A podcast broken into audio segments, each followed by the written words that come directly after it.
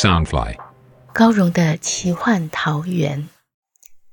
武侠小说是华人独有的乌托邦世界，满足每个人的热血侠义、冒险乐趣与远大梦想。高荣的奇幻桃源是一个以高荣武侠小说连载，加上一点点创作解说的单元。周一到周四，每天晚上十点，陪你仗剑江湖，快意恩仇。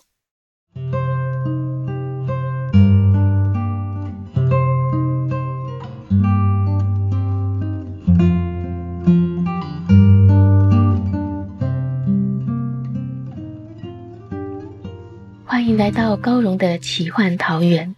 大家好，我是高荣。今天要陪你聆听的是《残天阙》三十集。当月孤雁与风小刀在面对邪魂大军的时候，魔界术师善人离正在悄悄地监视着他们。善人离，大家还记得吗？他就是残天阙一开场在江船上废了双腿。阻止魔军追杀中州群侠的少年无离，他跟魔军幽奇打了两道赌，得到术师的位置。有朋友说很喜欢少年无离，为什么他这么久还不出场啊？现在他又出场了，只不过已经不是少年，而是魔界受人敬仰的术师了。在魔军幽奇的魂魄被关入九天玄壶里，他就承担起辅佐魔界少君的责任。有点像是太子太傅的角色，我给他取了一个外号，叫掌中千里。为什么叫掌中千里呢？汉高祖刘邦曾经用“运筹于帷幄之中，决胜于千里之外”来形容军师张良，意思是张良在小小的军帐里就可以决定千里外战场的胜利。那善人离这个掌中千里。意思当然就是他只要用小小的指掌运算一下，就可以决定千里外的胜利了。这个绰号是不是比张良运筹于帷幄之中更厉害一些呢？善人离的身份很特别，他是人与魔结合所生出来的子孙，在残天阙里，这样的身份被称为人魔之子，有点像是混血儿的意思，因为魔族很稀少。所以，像这样的混血的种族也很少。在残天阙里，我设定他们是很聪明的一群，往往是天赋异禀，就像混血儿常常长得特别漂亮一样。但因为他们的血统不纯正，就变成人界也不信任他们，魔界也不信任他们，所以他们的命运很坎坷，常常被两界追杀。善人里很聪明，他知道自己的处境很艰难。就用一双腿为自己博得魔界术师的位置，但他为什么要进入魔界呢？这么聪明的他有没有自己的打算？善人离和魔界少君又会是怎样的一对师徒呢？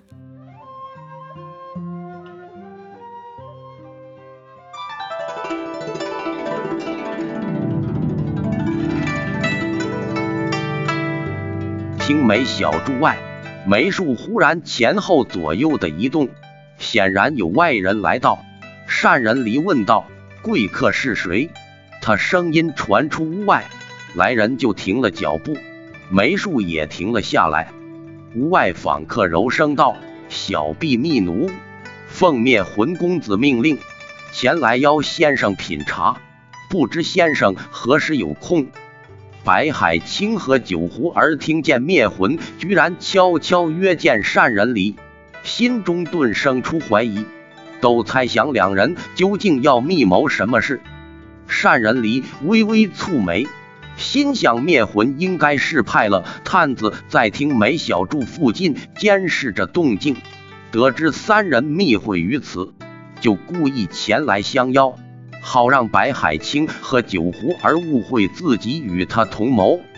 善人离断然道：“老夫近日要出一趟远门，若是一般品茗叙旧，请二公子见谅。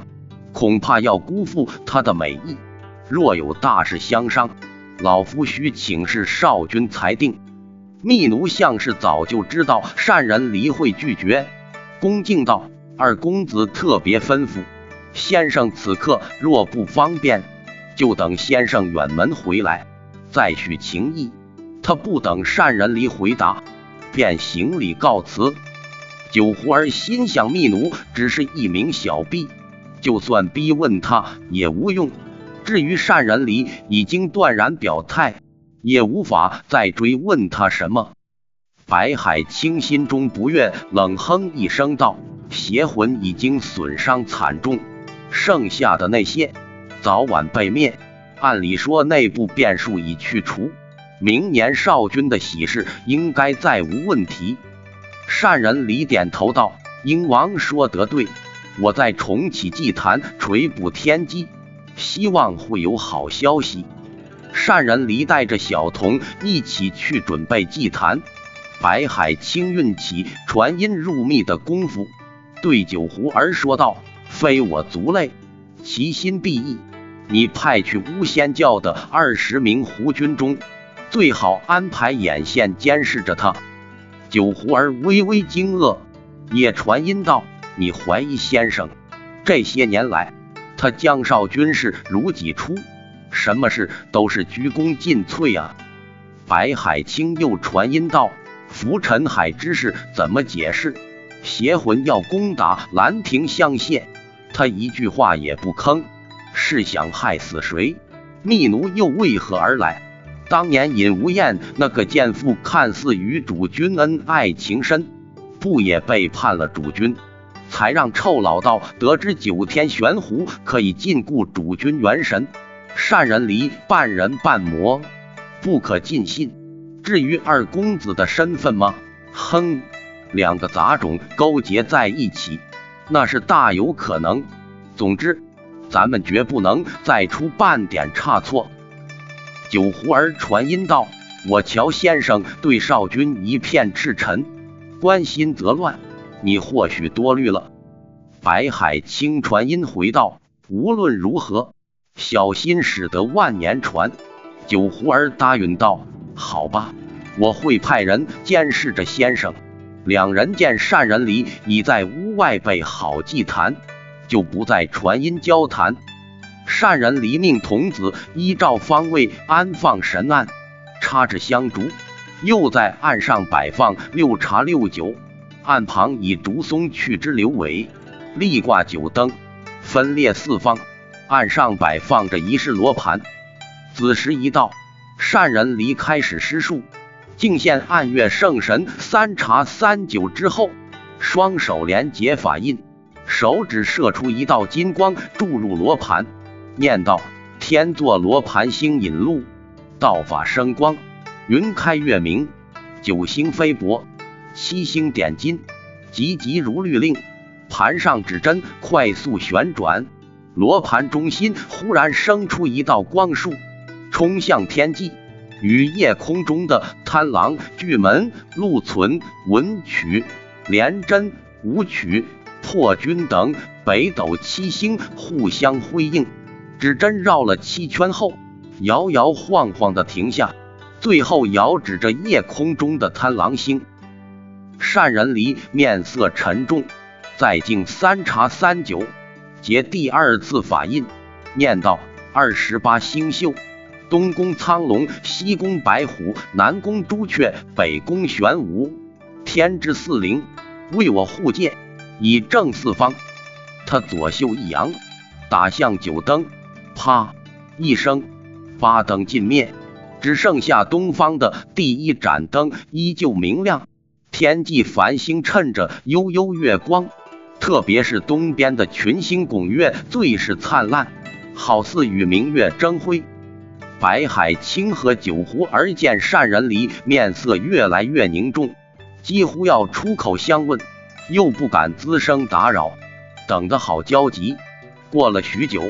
善人离颓然往后一靠，闭目缓缓道：“贪狼桃花事纷纷，角宿值日不飞轻。”此言一出，二灵王虽不能全然明白，也能猜个七八分，心中顿时冷了一半。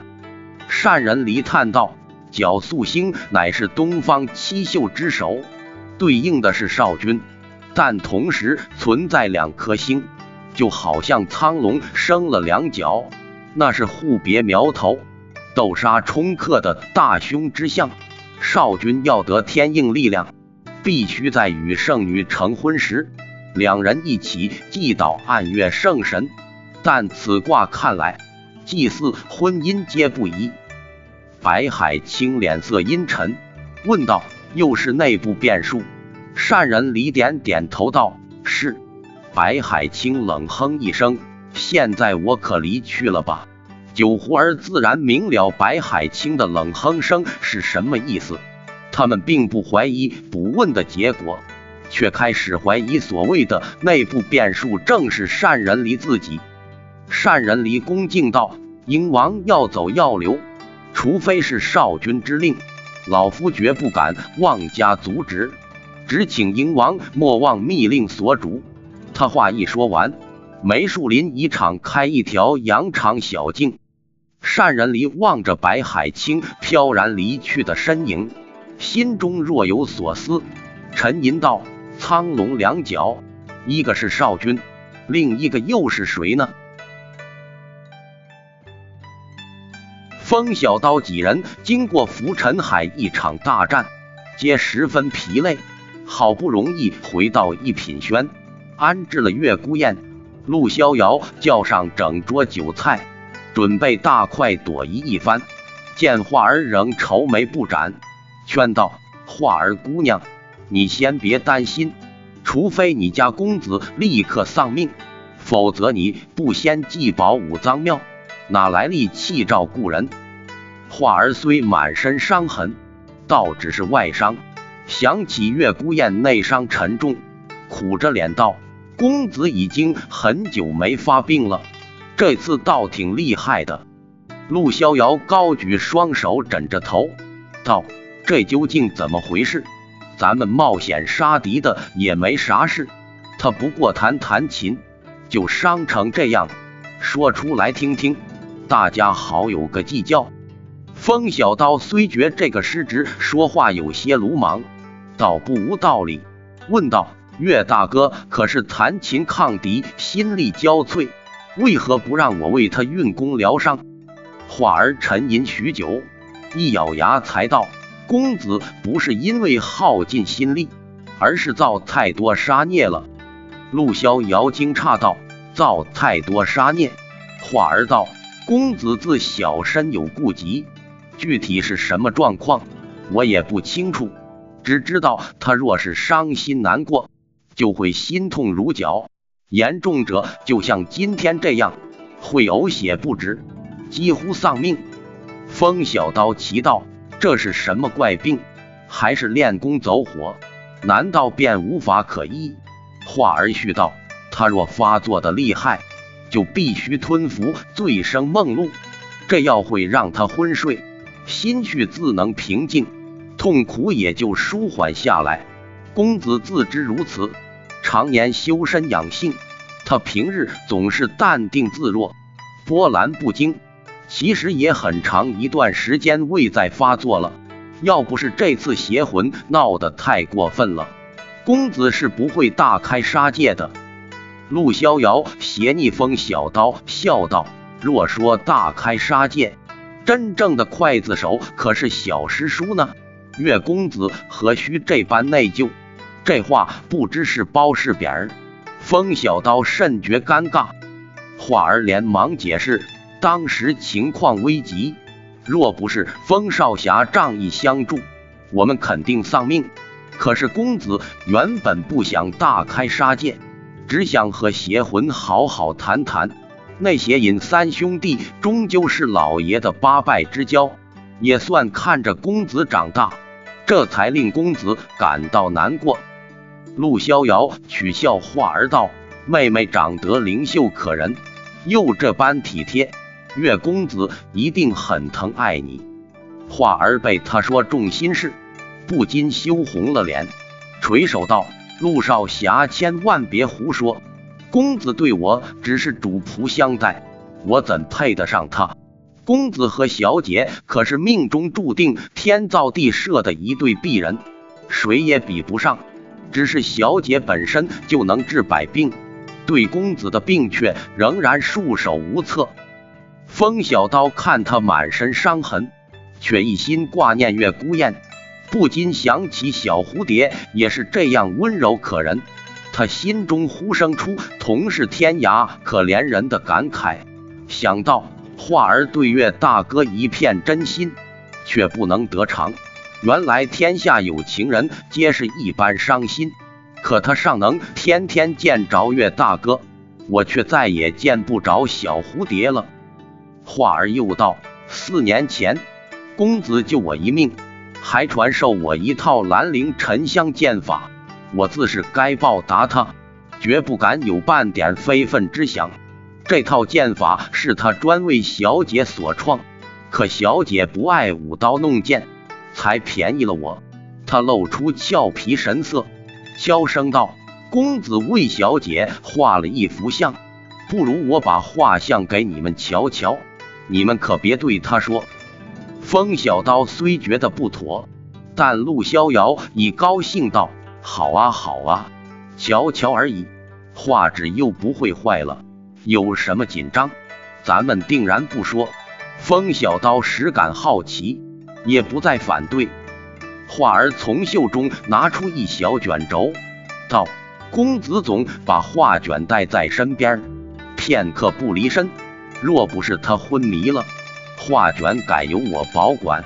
你们也没有这眼福。”